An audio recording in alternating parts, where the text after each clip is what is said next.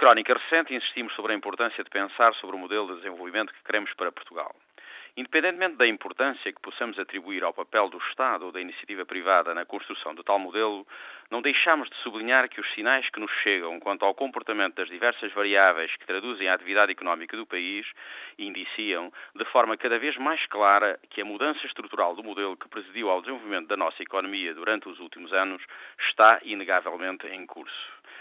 O dado mais objetivo de que nos temos apercebido nos últimos meses é o de que a economia portuguesa está a crescer a ritmos mais intensos, embora ainda modestos, com base na expansão das exportações para mercados onde a concorrência é forte.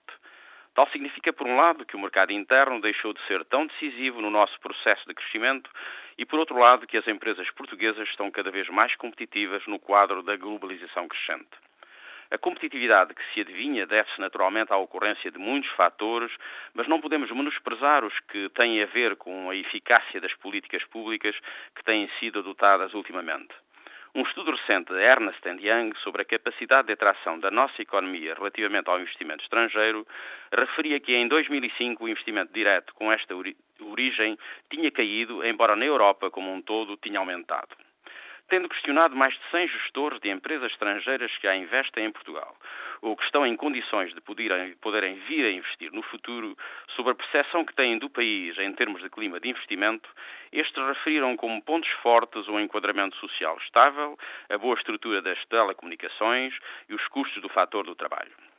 Outros fatores que podem atrair o investimento externo são, ainda, a qualidade da nossa capacidade de gestão, os atributos da nossa mão de obra, designadamente quanto ao domínio de línguas estrangeiras, e o potencial que existe para o crescimento da produtividade. Entretanto, os mesmos gestores apontam a ineficiência da administração pública, a elevada taxa do IVA e a complexidade da legislação fiscal como fatores que influenciam negativamente a ocorrência do investimento.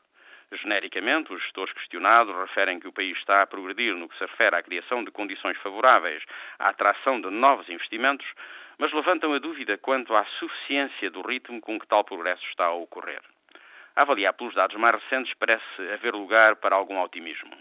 Algumas medidas previstas no Orçamento de Estado, recentemente apresentado à Assembleia da República, designadamente as que tendem a reduzir o peso da despesa corrente primária, permitem reforçar tal otimismo. Importa, no entanto, que todos os atores em presença se deem conta que todos teremos de fazer um esforço no mesmo sentido e que vale mesmo a pena abdicar de algumas vantagens pessoais e de grupo no presente para que o futuro seja mais próspero e mais seguro, com base no modelo económico adaptado aos novos tempos, aos novos desafios.